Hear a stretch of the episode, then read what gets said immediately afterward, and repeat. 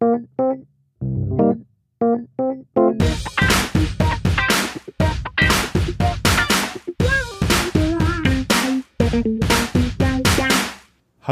und herzlich willkommen zurück zu unserem Podcast im Brandschutzmilieu.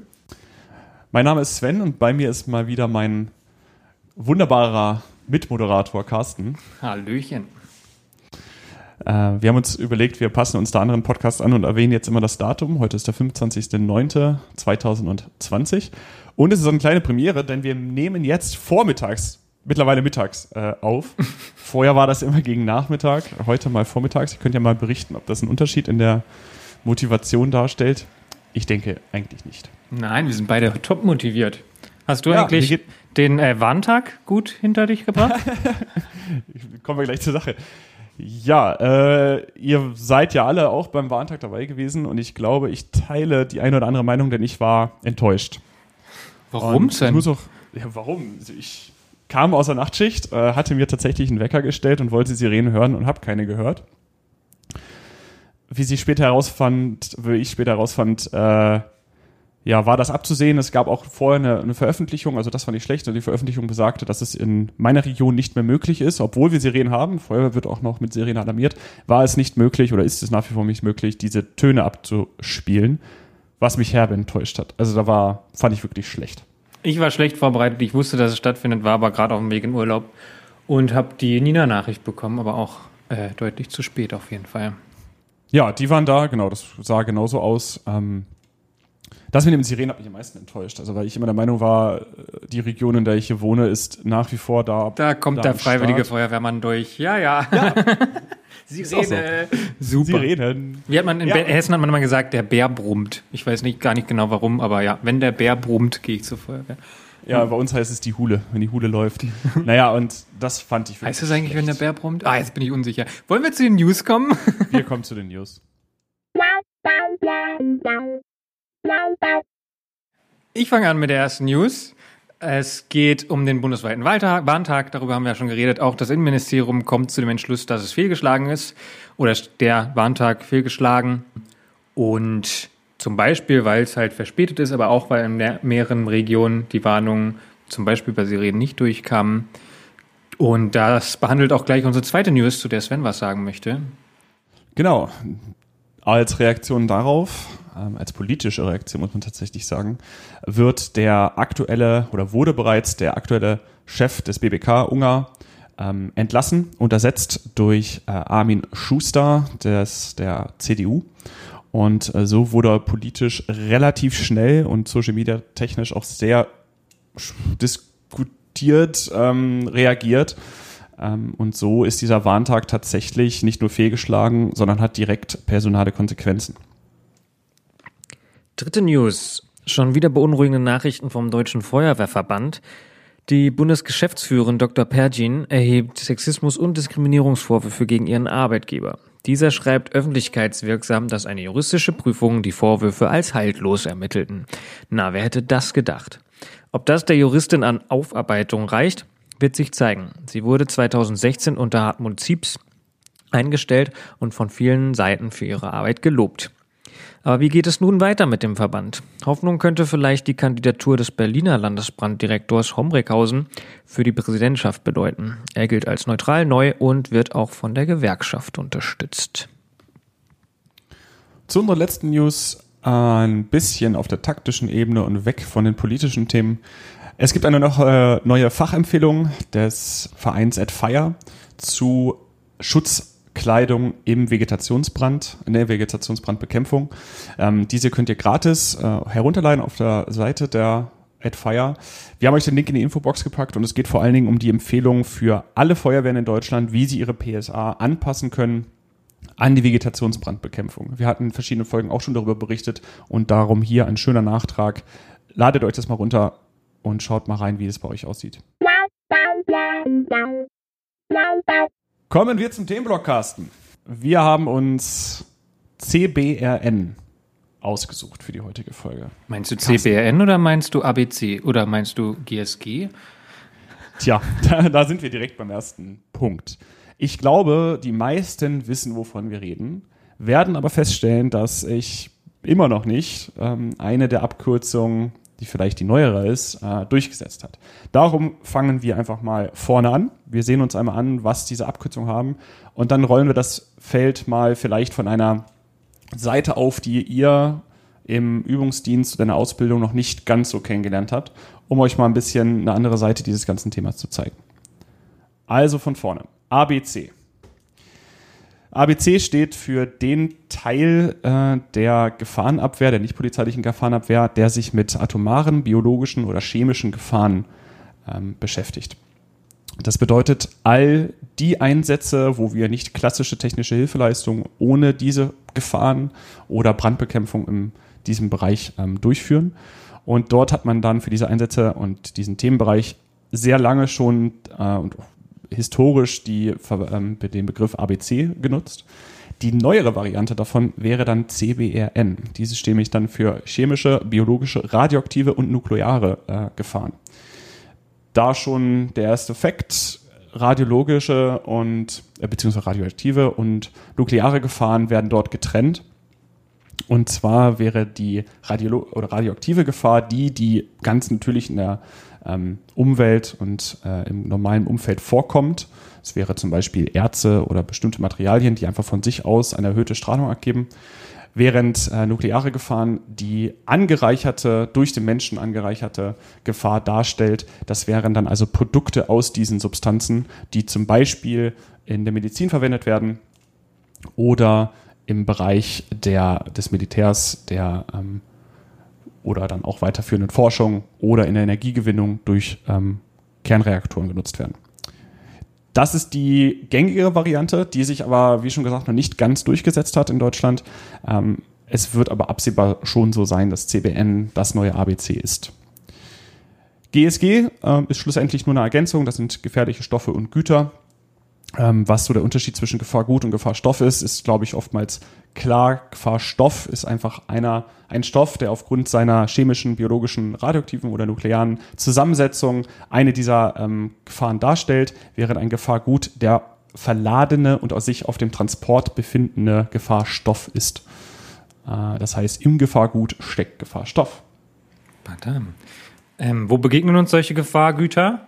Die, wenn man so fragen würde, in die Runde würden wahrscheinlich viele an Verkehrsunfälle von großen Transportern denken, von Tankwagen, die umfallen oder gegen Baum fahren. Aber Gefahrgüter ähm, finden wir noch ganz woanders, nämlich zum Beispiel in Laboren, ähm, da vor allem biologische Gefahren, in Universitäten, die mit den Substanzen forschen, die natürlich auch große Chemielabore haben. Wir finden das in der Industrie natürlich, die mit Chemie arbeiten, aber zum Beispiel auch in Arztpraxen, die mit Strahlern hantieren für medizinisches Gerät, Krankenhäusern natürlich. Und das geht bis hin zu Atomkraftwerken, die mit natürlich nuklearen Stoffen arbeiten. Ich habe mal eine Statistik aufgemacht, was so auf deutschen Straßen zum Beispiel unterwegs ist. Und da reden wir von Gesamtvolumen, ha, ist kein Volumen, sondern eine Masse, 300 Millionen Tonnen Gefahrguttransport pro Jahr. Und davon sind ähm, 50 Prozent auf der Straße, also an Lastwagen und Fahrzeugen unterwegs. Und der Rest teilt sich zu mehr oder weniger gleichen Teilen auf Schiene, Binnenschifffahrt und Seeschifffahrt auf. Und da haben wir dann schon mal eine große, grobe Vorstellung davon, wo wir das antreffen oder wo auch die Einsatzschwerpunkte sind. Zwei Drittel der gefährlichen Stoffe sind entzündbare flüssige Stoffe. Das ist wahrscheinlich auch klar, weil ähm, was trollt da viel rum? Natürlich die Transporte, die zum Beispiel zu Tankstellen fahren, mit Benzin und Diesel, äh, Heizöl auch für, für ähm, zu Hause. Also das ist auch einfach ein großes Volumen und das sollte klar sein. Gefolgt übrigens mit 25 Millionen Tonnen von ätzenden Stoffen und Substanzen äh, und Gasen, die jeweils mit 25 Millionen Tonnen unterwegs sind.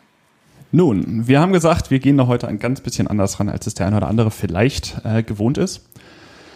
Und damit meinen wir vor allen Dingen, dass wir nicht dort anfangen, wo die Feuerwehr ins Spiel kommt. Also Carsten hat das eben erwähnt, natürlich ähm, die nicht polizeiliche Gefahrenabwehr ist dann meistens im Spiel, wenn es schief läuft. Das bedeutet, wir haben einen Verkehrsunfall oder wir haben einen Unfall, ein nicht geplantes Freisetzen eines äh, gefährlichen Stoffes und dann kommt natürlich die Gefahrenabwehr. Das kann klein sein, das kann auch sehr groß werden. Äh, ihr, euch fallen wahrscheinlich einige Beispiele für solche äh, Einsätze ein. Aber wir wollen da anfangen, wo quasi die Vorgeschichte eines jeden Einsatzes, eines jeden Tätigwerdens der Feuerwehr zum Beispiel beginnt. Und das ist in dem verladenen Betrieb, beziehungsweise noch einen Schritt vorher in der Gesetzgebung dazu. Also ich habe ihr das lange auch nicht gefragt. Ne? Man ist, sind zum Beispiel so orangen Warntafeln, zu wir auch noch kommen, ist man gewohnt. Ja, die sind da. Aber natürlich gibt es eine Rechtsgrundlage dafür. Und die ist tatsächlich ein schönes Beispiel für ja, das Zusammenarbeiten äh, auf EU-Ebene, was auch sehr so gut funktioniert, dass man davon eigentlich sehr wenig mitbekommt, außer das Endergebnis, dass am Ende eine orange Tafel zum Beispiel an Fahrzeugen klebt. Und zwar ist es letzten Endes so, ich möchte euch drei Rechtsgrundlagen hier einmal vorstellen, in denen das Ganze, was wir gleich behandeln werden, drinsteht. Das ist als allererstes äh, die Richtlinie Binnenland. Das ist die Richtlinie 2008 68-EG des EU-Parlaments und des EU-Rates über die Beförderung gefährlicher Güter im Binnenland.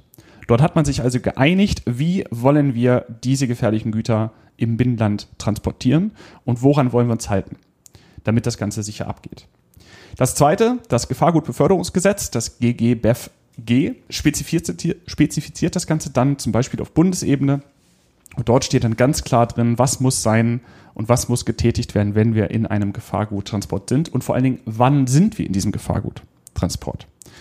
Dann gibt es die äh, Gefahrgutverordnung, Straße, Eisenbahn und Binnenschifffahrt. Ihr merkt, es geht von Gesetzen Richtung Verordnung. Dort wird dann aufgeteilt in die drei Transportwege, die es dann am meisten betrifft. Das heißt Straße, Eisenbahn und Binnenschifffahrt. Und das äh, sogenannte GGV SEB ähm, verordnet dann ganz klar, woran man sich zu halten hat. Ja, wie wird das Ganze jetzt umgesetzt? Also wie würden wir denn jetzt so einen Transport beginnen? Und dafür gibt es dann das ADR. Ist jetzt wieder witzig, das ist ein Teil unseres Studiengangs im Master gewesen der eine oder andere, der mit mir studiert hat oder nach oder vor mir studiert hat, der wird jetzt schmunzeln. Es ist ein unheimlich dickes Buch. Und das ADR stellt nämlich die europäische oder das über europäische Übereinkommen über die internationale Beförderung gefährlicher Güter auf der Straße, einschließlich Sondervereinbarungen, die von allen an der Beförderung beteiligten Staaten unterzeichnet worden ist, dar. Ja, ist jetzt ein bisschen lang der Name, ich habe ihn nochmal kürzer. Und zwar die europäische, das über, europäische Übereinkommen über die internationale Beförderung gefährlicher Güter auf der Straße. ADR ist für den Verkehrsträger Straße. Es gibt dann zum Beispiel noch das ADN, das ist dann ähm, für Binnenwasserstraßen und die Binnenwasserschifffahrt. Und das ist letzten Endes äh, die Zusammenstellung aller Handlungsanweisungen, aller relevanten Punkte, die es zu beachten gilt, während man einen Gefahrguttransport auf der Straße plant, vorbereitet, durchführt und abschließt. 2002 Seiten, ich habe eben mal reingeguckt, auf so ganz dünn gedrucktem Papier, das man sonst nur von Bibeln kennt vielleicht. und es ist unendlich lang. Ja, zum Beispiel, wir werden jetzt mal ganz pragmatisch rangehen. Was, was finden wir da drin? Nun, wir finden als allererstes wirklich den detaillierten Ablauf und den detaillierten Planungsverlauf, was zu beachten gibt. Alle Gesetzesvorlagen stehen dort drin. Dort steht drin, wie groß zum Beispiel ein Plakat sein muss. Da steht drin, wie groß dieser, dieser Gefahrentafel drin steht, wo sie hängt, wie sie zu machen wird. Ganz kurz, bevor Carsten nochmal auf die Kennzeichnung eingeht, äh, warum ist das für uns wichtig und warum erwähnen wir das hier? Nun, das ist das, was uns am Ende als nicht polizeilich Gefahrener unseren Job sicher oder so sicher wie möglich durchführen lässt. Es ist einfach die Grundlage dafür, warum wir zum Beispiel nur eine begrenzte Menge eines Stoffes beim Einsatz vorfinden können, solange der im legalen Maße durchgeführt worden ist. Und wenn man letzten Endes später das alles in vereinfachter Form vor sich hat, dann muss es immer eine Primärquelle geben und das ist das ADR. Dort steht von der EU im Übereinkommen festgehalten drin, äh, wie man für die Bevölkerung und für Sicherheitskräfte sicher so einen Transport durchführt. Und all diese Mythen, dass man, habt ihr vielleicht schon mal gehört, dass man jetzt, wenn man das Gefahrgut nur ganz klein zusammenstückelt, dass man dann unendlich viel transportieren darf, das geht tatsächlich nicht. Dafür gibt es da Regeln für und es ist bis aufs kleinste Detail geregelt, wie es funktioniert. Und um das ein bisschen pragmatisch zu machen, gehen wir jetzt als erstes auf die Kennzeichnung ein, weil die kann auch jeder sehen, jede und jeder sehen, zum Beispiel auf den Straßen an LKWs. Und alle, die jetzt schon mal so einen ABC-Einsatzlehrgang gemacht haben, für die ist das alles natürlich nichts Neues. Und Trotzdem vielleicht eine Wiederholung. Und ähm, für alle anderen ist es vielleicht ganz spannend, weil man jetzt plötzlich, wenn man das weiß, das einem auch extrem auffällt. Also einmal gibt es die sogenannten Gefahrenzettel. Das ist ein auf der Spitze stehendes Rechteck, Quadrat sogar, glaube ich. Ja. Und könnte man so nennen. Ja.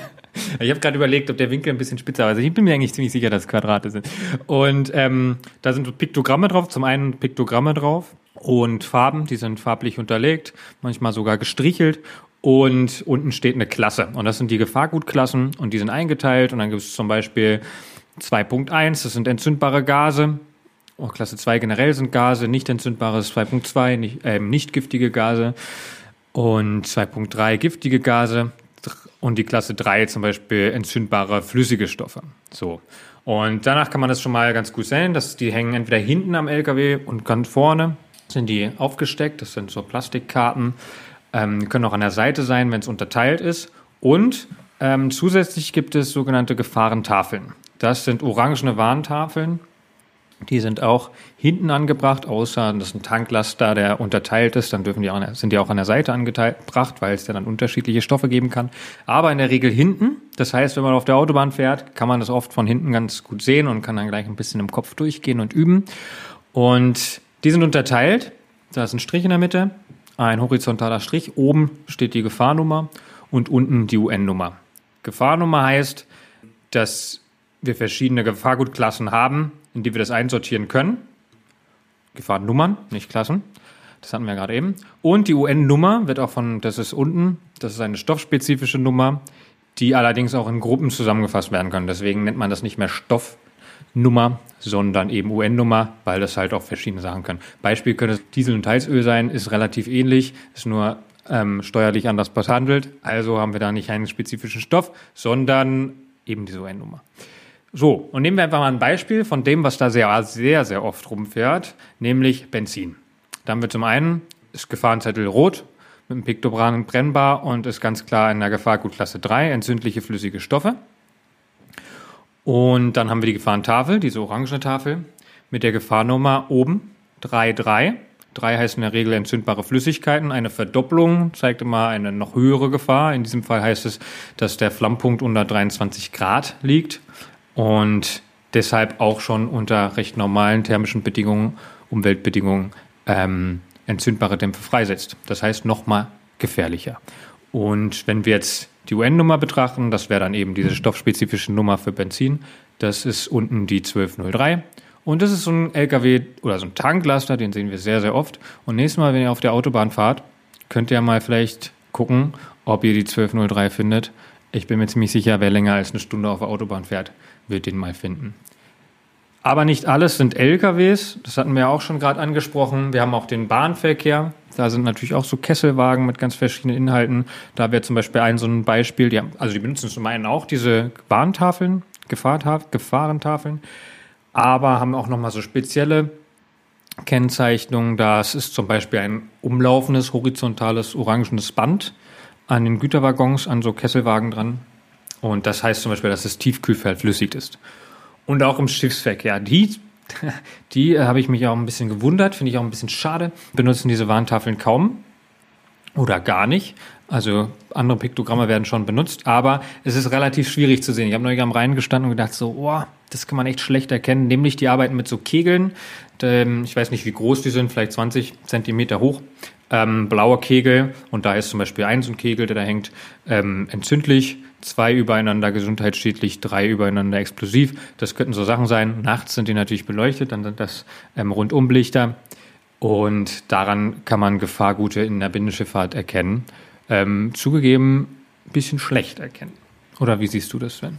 Ja, also ich, ich glaube, wir haben das alle schon mal versucht, irgendwie nachzuvollziehen. Sich mal auf irgendeine Brücke oder irgendwie an Rand von irgendeinem ähm, Kanal zu stellen und zu versuchen, so einen Gefahrguttransport herauszufinden. Es ist schon deutlich schwerer. Äh, man muss allerdings sagen, man ist es auch nicht gewohnt. Ich glaube, wenn man deutlich mehr mit der Binnenschifffahrt zu tun hätte, dann würde man es besser sehen. Ja, das stimmt. Ähm, ja, das ist halt immer so ein Thema. Das steht alles im ADR. Ich habe ich hab hier mal ein Beispiel rausgesucht, weil Carsten gerade von der ähm, orangefarbenen Tafel mit Nummer zur Kennzeichnung der Fahr- und UN-Nummer äh, geredet hat. Und nur um zu mal verdeutlichen, wie riesig dieses Werk ist und wie detailliert, habe ich mal den entsprechenden Punkt rausgesucht, wo das die Abmaße der UN-Tafel drinstehen und wie groß die Buchstaben und Zahlen sein müssen. das steht in 53223 Absatz 1. Und dort kann man dann nachlesen, wie groß diese Tafel sein muss. Also da das Beispiel, das steht dort alles drin. Es ist alles bis aufs kleinste Detail beschrieben und jemand, der so ein Programm schreiben möchte oder vielleicht am Ende einfach einen Gefahrguttransport losschicken möchte, der müsste dort reingucken. Da ist sogar geregelt, wie lang das, also dass auch diese, diese Warntafel muss bestimmte ähm, Dauer ähm, Brand Einwirkung aushalten. Also Darum sind die auch übrigens meistens gestanzt, beziehungsweise hervorstehende Buchstaben, damit selbst wenn das Ding komplett verbrannt ist, man das vielleicht noch lesen kann. Ja, das erinnert mich an unsere vorbeugende Brandschutzfolge mit der gestanzten Kennzeichnung von Brandschutztüren. Stimmt, ja. Absolut, das, da hat sich mal jemand Falls das mal über, jemand überstreicht. Ja. Falls das mal jemand überstreicht, genau. Dann, ähm, das, also das steht dort alles drin. Ich wollte noch mal ein, zwei andere Beispiele nennen, was dort drin steht, die vielleicht mal relevant sind, damit man es manchmal im Kopf hat, falls jemand da mal wieder zu sprechen drauf kommt. Die 1000-Punkte-Regel als kleines Beispiel. Die 1000-Punkte-Regel dient dazu, ähm, herauszufinden, welche Stoffe ich zusammen transportieren darf, ohne dass ich daran ein Gefahrguttransport richtig draus machen muss. Das heißt, bis wann greift das? Und dort sind dann bestimmte Stoffe drin, die nicht in dieser 1000-Punkte-Regel fallen. Das heißt, die sind dann immer ein Gefahrguttransport. Das heißt, wenn ihr mal wieder das Gerücht hört, dass ja, hier Plutonium ganz klein machen und dann schicke ich das durch die Gegend, ohne dass es jemand merkt, da es funktioniert nicht, Klammer auf, solange wir uns im legalen Rahmen bewegen, Klammer zu. Ja. Und ähm, da steht da drin, weiter, was ich auch sehr schön fand, was ich erst im Studium dann gelernt habe, war der sogenannte Tunnelcode. Der Tunnelcode kann jedem Gefahrgut ähm, zugeordnet werden und der bestimmt dann, ob ein Gefahrguttransport mit diesem Gefahrenstoff, verladen dann als Gefahrgut, durch bestimmte Tunnel fahren darf.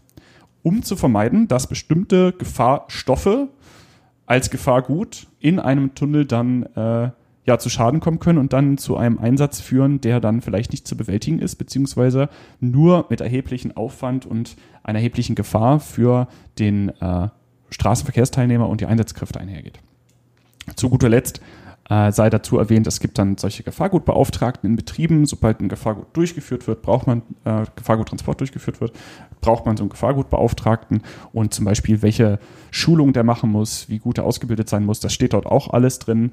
Und äh, kleiner Side-Fact in unserem Studium, unserem Masterstudium und im Bachelorstudium auch in Magdeburg äh, in Sicherheit und Gefahrenabwehr konnte man solcher zum Beispiel werden, ähm, was manchmal dann im Alltag dann später auch hilft, weil man sich einmal dann komplett mit diesem ADR auseinandersetzen muss.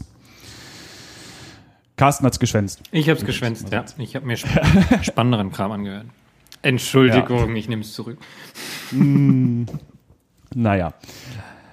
Ja, ähm, was gibt es noch? Äh, abgesehen von der Kennzeichnung, die, wie Carsten schon sagte, klar zu erkennen ist. Äh, es gibt Beförderungs- und Frachtpapiere. Die muss ein Gefahrguttransport mitführen, sind in der Regel im Fahrerhaus zu finden. Und sollte man zum Beispiel Kontakt zu dem Fahrer aufnehmen können, äh, ist das etwas, wonach man ihn immer sehr, sehr gut äh, fragen kann. Ähm, es gibt, das geht dann über den Transport hinaus. Ähm, ah, ne, erst kommt vielleicht noch, äh, Carsten hat das Thema aufnehmen wollen, hier die US, der vielleicht bei euch auch bekannte Gefahrendiamant. Ähm, in dem bin ich tatsächlich nicht ganz so gut, weil er zum Beispiel nicht in diesem ADR feststeht und nicht verwendet wird eigentlich. Ja, also kommt genau, wird in den USA verwendet oder gerade im ja, ganzen amerikanischen Raum. Und also auch südamerikanischen Raum habe ich den auch schon gesehen. Und von daher kann es auch passieren, dass man den in Deutschland findet auf Fracht, die aus den USA kommt. Heißt natürlich nicht, dass nicht trotzdem auch ähm, die EU-Kennzeichnung, also die ADR-Kennzeichnung drauf sein muss. Aber nur, dass man den schon mal gesehen hat.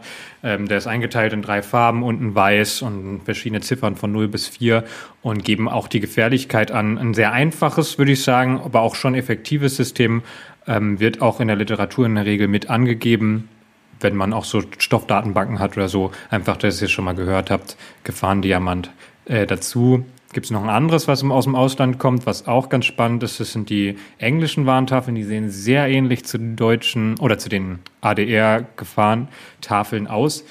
Ähm, und auch die UN-Nummer, also unten diese stoffspezifische Nummer, ist die gleiche. Allerdings oben ist eine leicht andere Nummer, die nennt sich dann Emergency Action Code. Funktioniert ähnlich, hat aber mehr Buchstaben drin.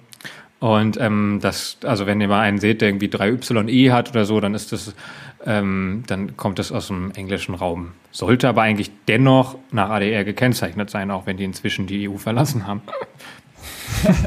ähm, stimmt, guter Punkt. Ähm, genau, also diesen Gefahrendiamant, den, den kennt, glaube ich, jeder. Ich glaube, der wird auch viel in der Ausbildung von äh, den Feuerwehren in Deutschland verwendet. Man muss halt dann immer noch sehen, dass es keine klaren Grenzen gibt. Na, theoretisch. Es gibt die klare Grenze, wir fahren jetzt mit unserem Gefahrgut auf eine europäische Straße, dann muss nach dem ADR gekennzeichnet sein. Aber zum Beispiel auf Häfen, Flughäfen oder Umladeplätzen, wo der internationale Raum selbst mit, also außerhalb der EU, mit der EU konfrontiert wird. Da wird umgeladen, da wird neu gekennzeichnet. Solltet ihr, und das ist ja nicht auszuschließen, dort einen Einsatz äh, beziehungsweise eine Begegnung mit einem Gefahrstoff haben, der gerade zu Gefahrgut wird, dann äh, reicht es nicht, das ADR zu kennen und die deutsche bzw. europäische Kennzeichnung, sondern dann muss man mit zum Beispiel ähm, Fremdsprachen, verschiedenen ähm, ja, Versandarten beziehungsweise mit anderen Kennzeichnungen umgehen können. Und dort greift dann die weiterführende Ausbildung, wie zum Beispiel der Gefahrendiamant oder englische Warntafeln. Ja, zuletzt, äh, das geht so ein bisschen weiter weg von dem eigentlichen Transport. Wir hatten vorhin schon erwähnt, dass uns Gefahrstoffe oder gefährliche Stoffe und Güter überall begegnen können. Also theoretisch in jedem Einsatz kann so etwas auf uns zukommen. Und bei Betrieben, die regelhaft äh, Gefahrstoffe benutzen, ist es dann so, dass die dann meistens äh, nicht mehr so wirklich in einzelne Verpackungen gepackt werden, sondern dass es zum Beispiel Leitungen gibt, in denen ein gefährlicher Stoff transportiert wird. Und das beste Beispiel hierfür sind dann verschiedene Farben für Rohre, die ihr übrigens in eurem Privathaushalt, sofern ihr mit Gas heizt, auch finden könnt. Denn Rohre, die gelb markiert sind, sind zum Beispiel gelb. Dazu Brennbare muss Gase. man sagen. Rohre, die gelb markiert sind, sind gelb sind. Ja, das stimmt Oh, so. Aber da drin befinden sich brennbare Gase. Ähm, Ah, ja. Na, haben wir den Lacher heute auch weg, gut.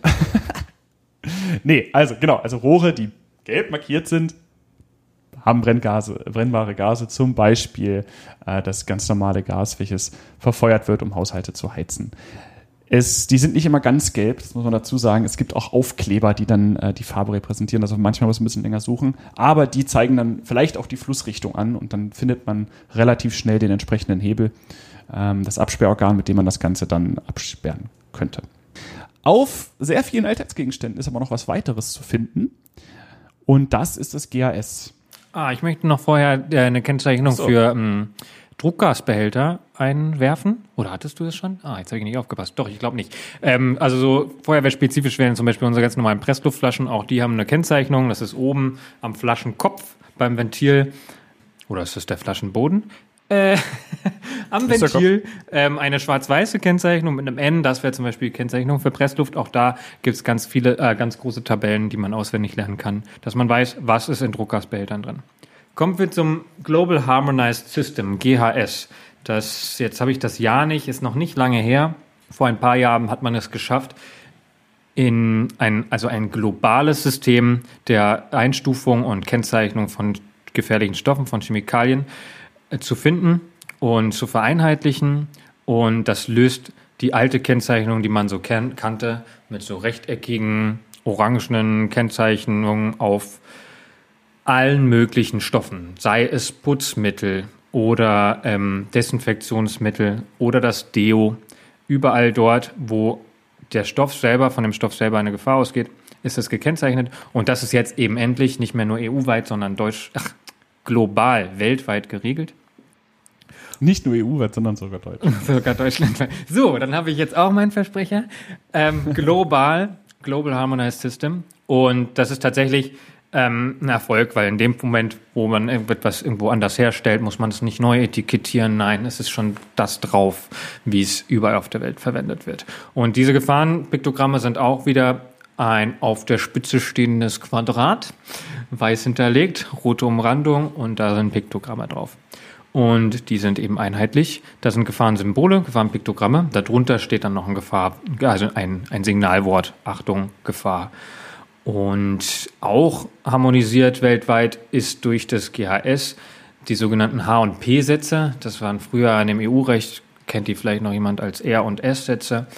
Heute H- und P-Sätze, in denen sowohl die Gefahren, die von Stoffen ausgehen, einheitlich formuliert, aber auch einheitlich bestimmt durch eine Nummer sind und auch Das wären jetzt die H-Sitze und die P-Sitze sind Sicherheitshinweise, wie man mit dem Stoff umzugehen hat, welche persönliche Schutzausrüstung und so weiter. Und dann könnte zum Beispiel so, könnte ein Beispiel sein H200FF, das sind dann instabile explosive Stoffe. Also das ist auch wieder weltweit harmonisiert worden. Das ist ein dickes Buch, kann man sich auch kostenlos bestellen, soweit ich weiß, ähm, oder einfach einsehen als PDF. Das ist, würde ich sagen, ein Fortschritt. Ja, durchaus. Also ich habe da jetzt keine großartige Analyse drüber gestellt, aber Einheitlichkeit über die Kennzeichnung ist in der Regel von Vorteil, solange nicht zu sehr vereinfacht wird. Aber äh, ihr habt es vor diesem Podcast und spätestens jetzt gemerkt, es ist sau viel. Das ganze ADR 2002 Seiten, verschiedene Bezeichnungen, verschiedene Klassen, Zettel, die, die Tafeln in den Autos, das GAS dazu. Und das Ganze ist natürlich in unendlich langer Zeit auch sehr schön aufzuarbeiten. Das kann man alles lernen. Aber das können wir natürlich nicht in einer zeitkritischen Situation tun. Und deshalb gibt es Lösungen dafür. Und ähm, ja, wir wollen ja mal zwei rauspicken, die ja offensichtlich sind. Früher war es die Buchlösung, ja, also einfach eine Zusammenfassung der wichtigsten ähm, ja, Kennzeichnungen, der wichtigsten Fakten zu Gefahrgut, zu dem Transport als Buch. Ich nenne jetzt mal zwei Namen, die wahrscheinlich viele kennen, der Nüssler und der Hommel. Der Hol mal den Hommel ist eigentlich immer ein Klassiker in den Einsatzstellen. Das Ganze gibt es natürlich dann auch als Taschenkarten und Taschenbücher. Solltet ihr sowas nicht haben, schaut mal ein bisschen rum, ob ihr das nicht vielleicht könnt, ob ihr das nicht mal besorgen könnt. Denn die zweite Lösung, die jetzt auch offensichtlich ist und wo alle jetzt wahrscheinlich auch schreien werden, ja, habe ich auch, ist natürlich eine Lösung als App.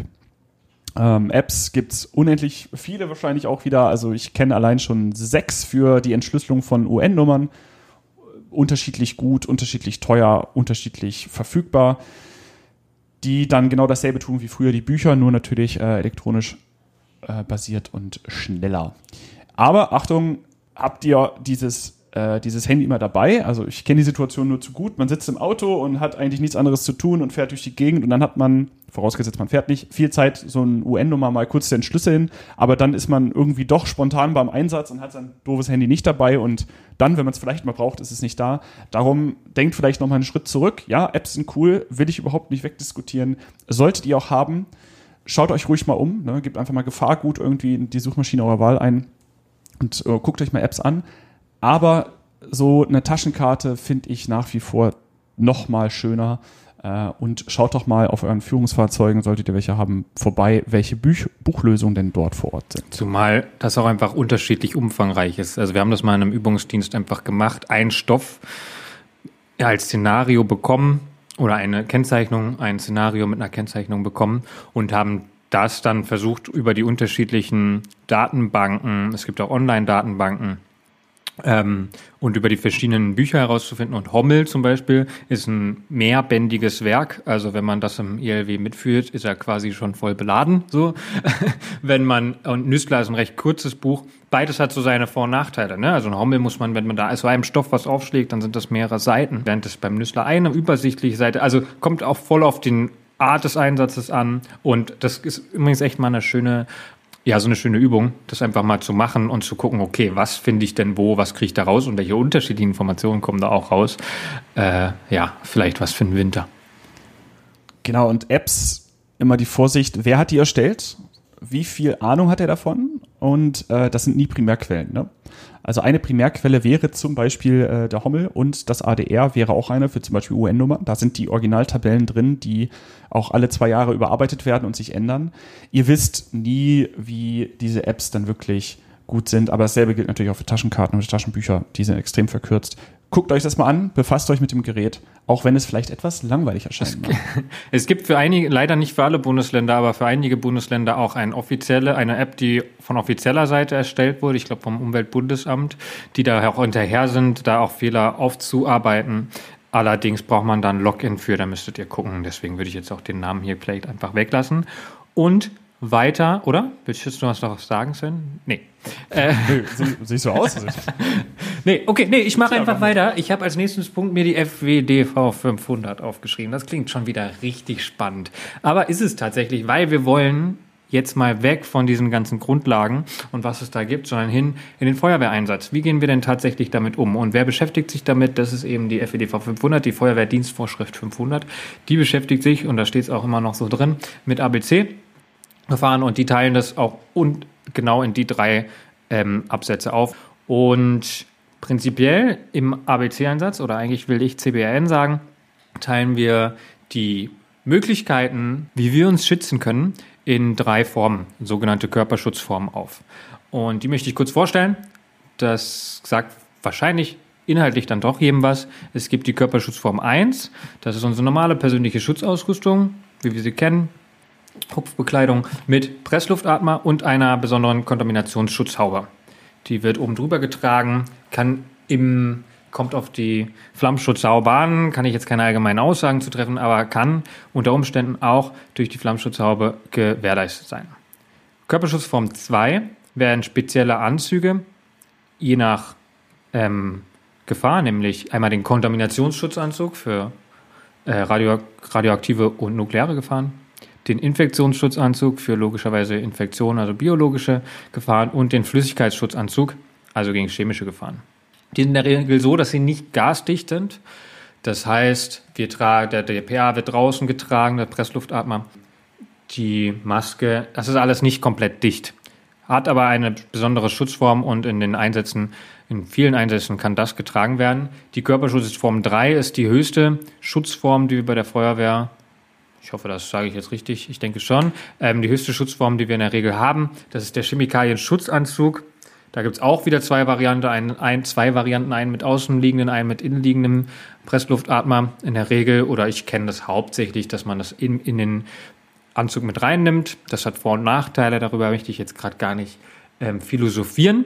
Aber das sind die Teletubbies, die man so kennt, die irgendwo bei Gefahrguteinsätzen eben auch Gasdichtigkeit besitzen. Ja, ähm, ich unterbreche deinen Teil hier gerade nur ungern, aber ich möchte nochmal darauf hinweisen, dass es meistens so ist, dass mit dieser CSA, diese Chemikalien-Schutzanzüge, sehr, sehr schnell nutzt. Also man sieht ganz oft, okay, Gefahrgut, zack, geht los, CSA. Aber alles, und ich will da nicht eine Aussage zu treffen, aber ich möchte euch mal darauf hinweisen, dass alles seine taktischen Vor- und Nachteile hat. Zum Beispiel ist das Haupt, der Hauptnachteil eines CSA, dass die Einsatzzeit in diesem sehr begrenzt ist und die Belastung der Einsatzkräfte sehr, sehr hoch mit damit einhergehend ja einer sehr langsamen Tätigkeit. Ne? Es ist sehr, sehr schwer durch diese ähm, verschiedenen Lagen von Handschuhen, die man anhat, äh, kleinere Arbeiten wie zum Beispiel Abdichtarbeiten zu machen. Dafür gehört eine hohe körperliche Fitness dazu. Weshalb die anderen Körperschutzformen ihre Daseinsberechtigung haben und im Einsatz auch berücksichtigt werden sollten. Und ähm, natürlich lieber auf Nummer sicher, ist klar, aber denkt an die Vor- und Nachteile, bewertet das im Führungsvorgang und ähm, denkt daran, dass es nicht immer gut, also nicht immer besser ist, eine Nummer sicherer zu gehen und zu sagen, oh, wir, wir, wir machen alles, was wir können. Es gibt taktische Vor- und Nachteile. Ja, auf jeden Fall. Die Feuerwehr neigt dazu, schnell ähm, lieber klotzen statt kleckern. So, das ist ja so ein Spruch. Ja, auf jeden Fall sollte man sich da das irgendwie schön abschätzen. Eine Sache noch, die ich zu Körperschutzform 2 noch sagen möchte, viele Menschen bezeichnen es als CSA Light oder der leichte Chemikalien-Schutzanzug. Das gibt es auch als Kombinationsanzug. Also ich hatte drei Formen vorgestellt, Kontaminationsschutzanzug, Infektionsschutzanzug und Flüssigkeitsschutzanzug. Auch das gibt es in Kombination. Also das ist ein Anzug für alle drei Sachen. Nicht gasdicht, nicht die höchste Form, die wir haben können. Äh, ich möchte zur FWDV 500, das ist ein sehr umfangreiches Werk, mal wieder. Die kann man durcharbeiten und die ist aber auch wirklich, also ich würde sagen, die kann man auch verstehen. Es gibt ja viele, gerade Gesetzestexte sind ja oft so geschrieben, dass man da gefühlt erstmal Stud äh, Jura studiert haben muss. Äh, bei der FEDV 500, die ist sehr logisch aufgebaut und die kann man wirklich so runterlesen und versteht sie ziemlich gut. Da drin sind auch sogenannte Gefahrengruppen definiert. Das sind, und zwar in allen drei Bereichen, die sind jeweils gekennzeichnet Kennzeichnung ist ein längliches weißes Schild mit einer roten Umrandung, wo Feuerwehrgefahrengruppe 1, 2 oder 3 draufsteht. Damit sind zum Beispiel Labore gekennzeichnet und damit weiß die Feuerwehr, was, in was für einem Umfang sie dahinter Gefahren erwarten muss. Welche Gefahren können da lauern? Welche Sonderausrüstung müssen getragen werden?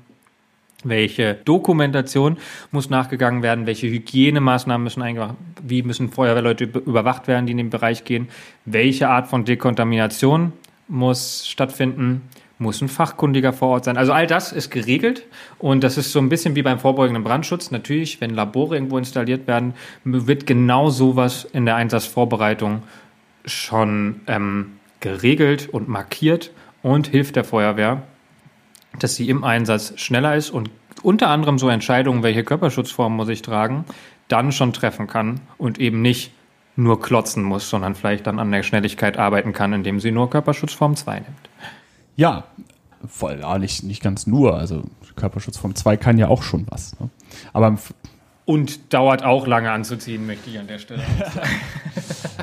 Zu guter Letzt, ähm, was hier. Ich, ah, eine Sache, die mir jetzt gerade noch einfällt, die ich mir nicht mhm. aufgeschrieben habe immer auch abgesehen davon, was ist da passiert. Menschenleben in Gefahr heißt auch, dass wir auf bestimmte Körperschutzformen verzichten können oder erstmal schneller sein dürfen und im Nachhinein besondere Maßnahmen durchführen müssen. Also das auch immer abgestimmt darauf, was ist denn da jetzt eigentlich los? Läuft da was aus? Welche akute Gefahr herrscht? Und auf wen herrscht sie und in welchem Umfang? Also da kann abgestuft werden. In der Regel sind CBN, ABC, GSG, whatever, Einsätze auch sehr lange Einsätze. Ne? Die müssen ausgerüstet werden, viel Material. Es sind sehr materialintensive Einsätze. Die kommen dahin, muss aufgebaut werden. Zu Kräften und Mitteln kommen wir später noch, aber das sind keine Einsätze, die in zehn Minuten abgearbeitet Gut. sind. Gute Meistens Überleitung nicht. zu dem kleinen Thema, was ich jetzt mal ansprechen möchte. Und zwar ist es so, dass natürlich nicht flächendeckend äh, ein komplette, das komplette Equipment, was die Feuerwehr auffahren kann, um eine solche Lage mit Gefahrgut bzw. Gefahrstoff zu bewältigen. Das, das funktioniert einfach nicht. Und wir haben viele, viele, ähm, weil das das, diese, diese Einsatzlage geht natürlich in die Peripherie, die geht überall hin. Der Gefahrguttransporter kann eigentlich nahezu überall gegen den Baum fahren, dann haben wir das Problem. Und wir haben viele, viele Feuerwehren, die quasi nur sehr limitiert an Material sind. Das bedeutet, das Material kommt etwas später. Und wir wollen der taktischen Vollständigkeit halber einmal erwähnen, das hat auch schon wahrscheinlich eines der besten Akronyme im deutschen Feuerwehrwesen, und zwar die GAMS-Regel. Gefahr erkennen, absperren, Menschenrettung durchführen, Spezialkräfte nachalarmieren. Das ist quasi die einfachste Handlungsanweisung, die jede Feuerwehr in Deutschland durchführen kann auch mit dem TSFW, dem wahrscheinlich kleinsten Feuerwehrfahrzeug, was noch durch die Gegend fährt. Und das ist etwas, was taktisch jeder durchführen kann. Und ähm, es soll dazu dienen, dass die ersten Maßnahmen immer durchgeführt werden und in dem Moment, wo man das Wichtigste, die Menschenrettung, durchgeführt hat und alles weitere ein bisschen in den Hintergrund gestellt hat, dass dann die Spezialkräfte nachalarmiert werden, um die Lage dann zu bewältigen. Denn je nach Peripherie dauert das dann wirklich sehr lange, bis die Spezialkräfte da sind. Und auch die Spezialkräfte, und das ist jetzt die Überleitung zum nächsten Thema, sind auch unterschiedlich spezial. Sehr gut. Also wer einen ABC-Lehrgang zum Beispiel gemacht hat, der wird immer wieder hören, so, ja, also wir sind hier hingerufen worden, ihr seid die Spezialkräfte. Ja. So, nein, ich hoffe, da gibt es noch mehr. Ja, ähm, und dann gibt es dieser erste Spruch immer, die Gams ist schon gelaufen. Heißt also, hier sind schon Kräfte vor Ort und die haben eben genau nach dieser GAMS-Regel die Gefahr erkannt, abgesperrt und jetzt seid ihr nämlich dran. So, und das wäre so ein klassischer, klassische Einleitung, so ein bisschen die erste Hilfe der, des Gefahrguteinsatzes. Sven möchte noch was ja, hinzufügen. Der Klassiker. Ihr seid das S in Gams. Schön. Ja, gut, so kann man sich auch selbst überschätzen vielleicht. Ich möchte über Kräfte und Mittel reden. Was, was können wir denn überhaupt machen? Also jetzt sind wir da, was haben wir zur Verfügung? Also zum einen ausbildungstechnisch. Wir, genau, GAMS ist für normal, für die in der Regel Einsatzkräfte, die irgendwie mit einem Löschfahrzeug, mit einem Hilfeleistungslöschfahrzeug vor Ort sind und das regeln können und dann merken, oh, hier ist ein bisschen mehr passiert oder hier sind Sachen, mit denen wollen wir nicht umgehen im direkten Austausch. Und deswegen ähm, die FEDV 2, die dazu für die ganze Ausbildung in der Feuerwehr regelt, die Feuerwehrdienstvorschrift 2, zum, eigentlich nur in der Freiwilligen Feuerwehr, aber daran wird sich orientiert, ähm, regelt da vier verschiedene Lehrgänge, nämlich einmal den ABC-Einsatz. Darin lerne ich mit den ganzen Körperschutzformen umzugehen, aber auch richtig zu erkunden, wie, gebe ich das weiter, wie gehe ich damit um, was für Werkzeuge, Was für ganz Tools haben wir auf Abrollbehältern Gefahrgut oder auf Rüstwagen und und. Wie verhalte ich mich zum Beispiel in, in einem CSA? Ich knie mich nicht hin. Ich stelle mich nicht unter die, die auslaufende Säure als Dusche. Äh, Genau, also den, nicht nur, der, nicht nur wie die, die Geräte selbst, sondern natürlich auch der Umgang damit. Wie sperre ich ab? In welchem Umfeld? Wie groß? Welche Weiten? Wie erdig zum Beispiel? Sehr viele Gerätschaften müssen geerdet werden, weil wir in der, zum Beispiel im explosionsgefährdeten Bereich stehen. Also, ne, da geht es ganz viel darum. Wir hatten jetzt in unserer Grundausbildung so einen ganzen Container, wo ganz viele Rohre sind, wo man ganz unterschiedliche Szenarien simulieren konnte. Dichten wir das ab? Fangen wir das auf? Pumpen wir das ab? All diese Möglichkeiten gibt es. ABC Erkundung ist ein eigener Lehrgang. Wie erkundet man im ABC-Einsatz? Wir haben Dekon ABC, Dekon P und G, Dekontamination. Das Thema hatten wir noch nicht so groß angesprochen. In der Dekontamination geht es darum, wenn jetzt so ein zum Beispiel Chemikalien-Schutzanzug kontaminiert ist mit einer Säure, dann gehe ich da nicht direkt raus, sondern die muss erstmal abgewaschen werden. Und da gibt es extra Möglichkeiten, sie zu dekontaminieren, auch sehr un unterschiedlich umfangreich. Also es gibt eine Notdekontamination, wo man Leute schnell, schnell dekontaminiert, weil sie schnell aus dem Anzug raus müssen. Aber es gibt eine Regeldekontamination, die lang, länger stattfindet und eben auch nochmal eine spezielle Dekontamination für Personen und Gerätschaften für eine gewisse Anzahl. Das wäre dann Dekon P und G. Wir haben dann der oft der als ABC2-Einsatz auch benannte Lehrgang, der da heißt Führen im ABC-Einsatz. Da geht es dann tatsächlich darum, wie manage ich solche großen Lagen, die ja auch mit sehr viel Personalaufwand beteiligt sind, wo auch unterschiedlich fachkundige und Fachberater Personen dazukommen. Ja, also Fachberater innerhalb der Feuerwehr, die ihren Senf dazugeben sollen, müssen, können.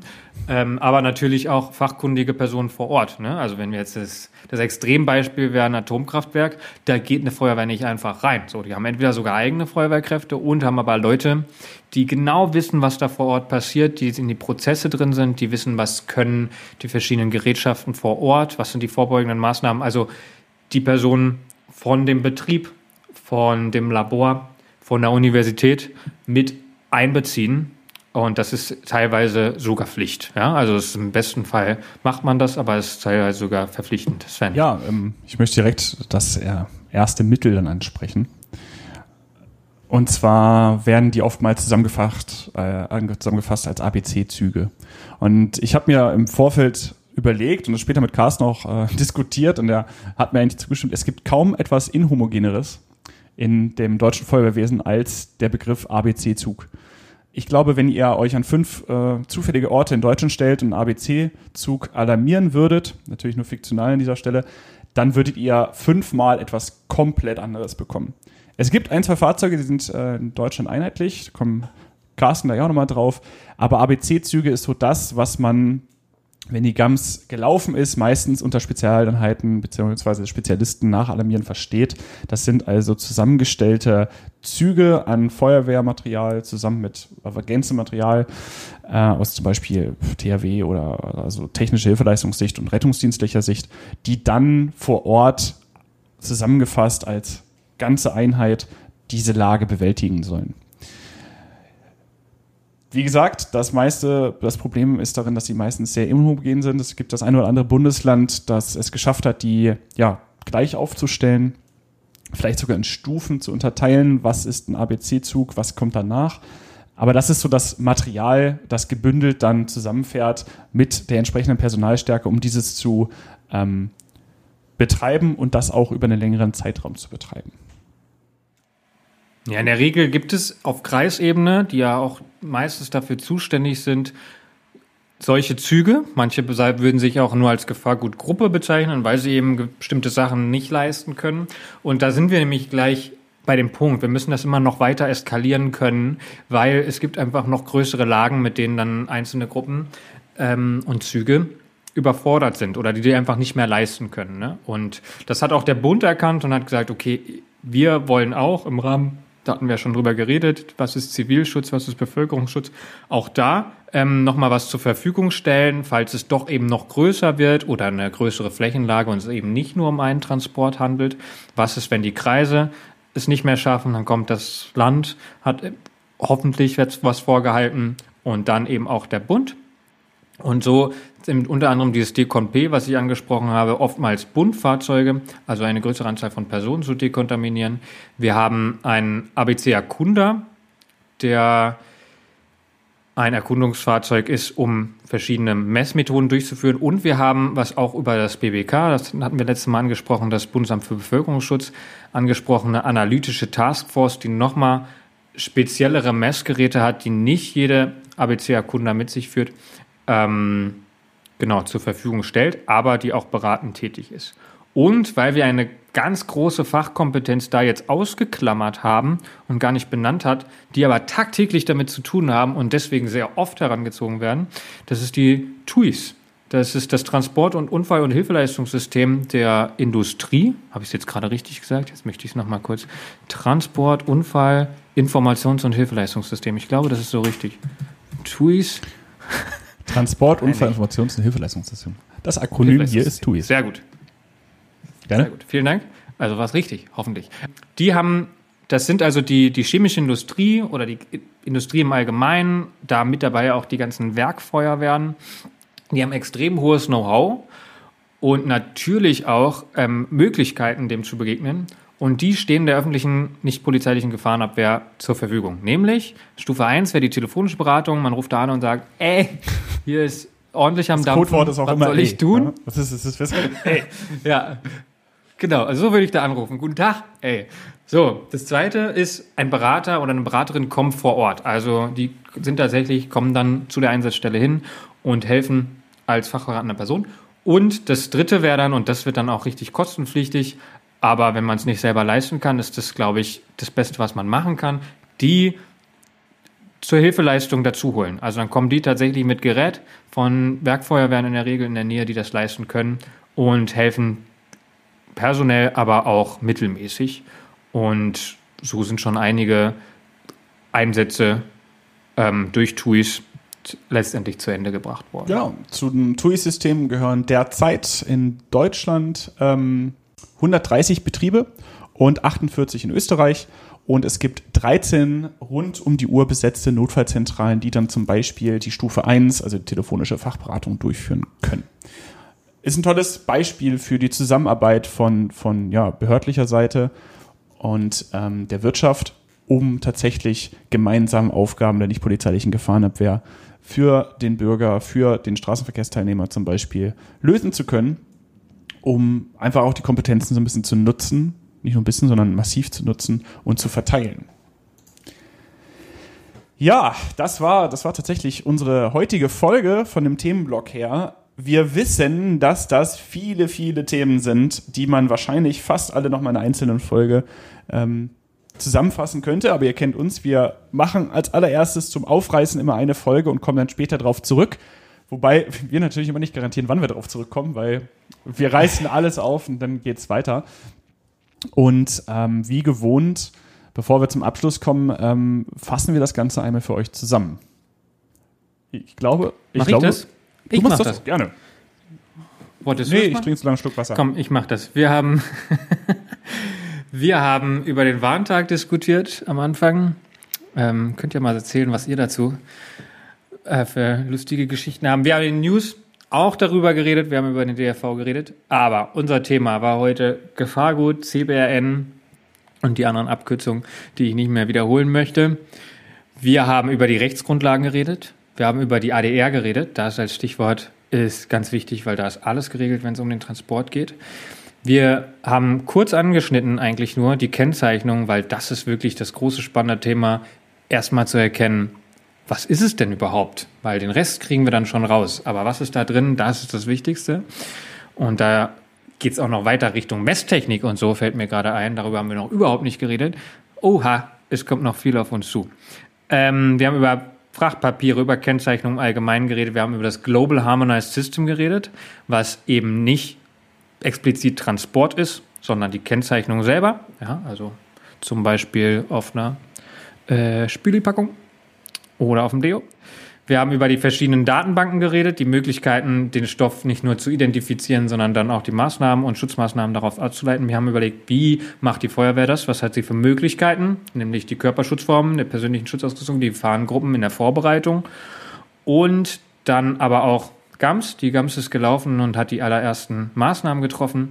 Und am Ende ganz kurz, wirklich nur ganz kurz angeschnitten, welche Ausbildung, welche Kräfte und Mittel haben wir in der ähm, nicht polizeilichen Gefahrenabwehr, um dem zu begegnen. Tatsächlich ist es eine Folge, wo ich auch viel recherchieren musste. Also ich habe gerade quasi den, den hier heißt der ABC 1 Lehrgang hinter mir und das ist schon noch sehr präsent und trotzdem will ich euch ja auch keinen Mist erzählen. Ähm, deswegen haben wir versucht, da auch, wir versuchen das immer, aber ich an dieser Stelle besonders, äh, habe ich mich besonders da irgendwie versucht nochmal einzulesen, weil das ist ein Thema, wo man, wo, ja, gefährliches Halbwissen tatsächlich gefährlich ist. Wenn ihr irgendwelche Fehler findet oder sagt, Alter, da sollst du aber entweder nochmal nachdenken, nachlesen oder was ergänzen, haut das bitte gerne raus. Aber auch Fragen und Anmerkungen sind immer sehr gerne gewünscht. Und da wird Sven, weil das einfach deine Aufgabe ist, es tut mir ja, Moment, Moment, Moment, Moment. Ich, ich glaube, wir müssen, wir müssen genau diese Folge ein ganz, ganz bisschen anders abschließen. Aber den, ich, ich kriege meinen Text dann auch noch. Denn Vielleicht wird es dem einen oder anderen aufgefallen sein. Wir wollen es auch gar nicht in die große Glocke hängen. Aber wir sind in Folge 12. Und da wir uns vorgenommen haben, das monatlich zu machen, was wir fast auch immer eingehalten haben, ist es tatsächlich ein Jahr her, am 6. Oktober 2019, ist es, also am 6. Oktober 2020, ist es dann ein Jahr her, dass wir unseren Podcast gestartet haben, damals mit der allerersten Folge Brandentwicklung. Ich habe gerade mal ganz kurz recherchiert. Äh, wir haben seit, also Stand heute, 21.699 Downloads. Das heißt, äh, es wurde dann mindestens einmal angeklickt, was wir hier fabriziert haben. Und äh, vielleicht wäre es an der Zeit, ganz kurz Danke zu sagen. Ähm, wir haben damit, Fall. Wir, wir konnten nicht einschätzen, wie viele Leute wir am Ende erreichen würden, aber wir haben E-Mails bekommen ihr schreibt Carsten fleißig bei, bei Instagram und ihr folgt, einige von euch folgen mir auch bei Twitter und so war es unser erster Kontakt mit Leuten und haben wirklich gemerkt, dass da wirklich überall in Deutschland Menschen aus unterschiedlichsten Feuerwehren, aus unterschiedlichsten äh, Herkünften oder wie auch immer einfach mit uns zusammen dieses Thema erleben und äh, uns auch Dankbarkeit gegenüber gebracht haben, die wir dann gerne zurückgingen. Danke, dass ihr dabei seid. Und ich hatte tatsächlich zuletzt äh, vor zwei Wochen ein Schlüsselerlebnis, wo ich zum allerersten Mal einen Hörer äh, persönlich getroffen habe, der auf mich zukam und sagte, ey, ey, du bist doch Sven. Das fand ich sehr, sehr cool. Es hat mir sehr viel Spaß gemacht. Da waren insgesamt zwei, äh, ein Hörer und eine Hörerin, die ich getroffen habe. Das hat mich sehr, sehr gefreut und ich würde mich auch freuen, genauso wie Carsten, euch noch äh, ja irgendwann alle mal kennenzulernen, so nach und nach. Also kommt gerne auf uns zu, solltet ihr uns irgendwo mal sehen oder äh, schreibt uns einfach. Das ist, glaube ich, der einfachste Weg. Ähm, ja, also ich habe immer Bock, wir haben immer Bock, das irgendwie zu berücksichtigen.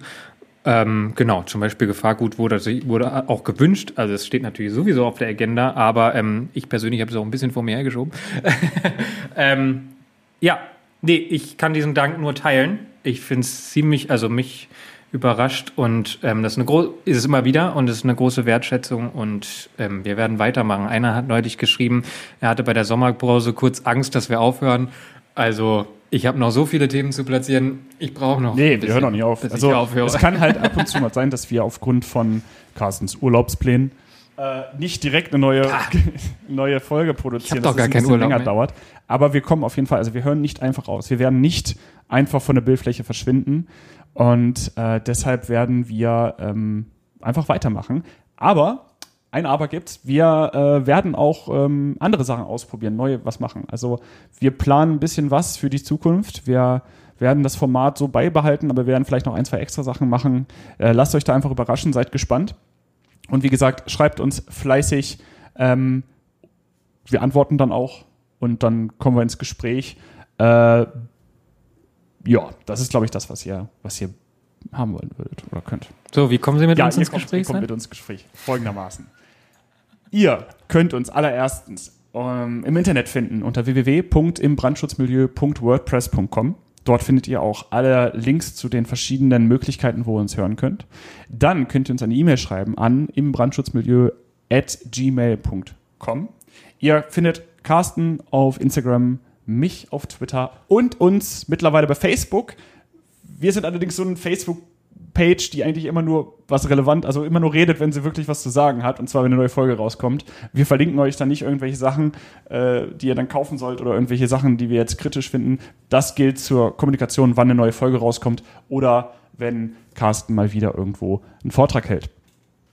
Also mache ich auch nochmal. Es ist jetzt nicht nur Carstens Ding, glaube ich. Meine sind auch in der Regel ein bisschen spannender als die ganze Krass.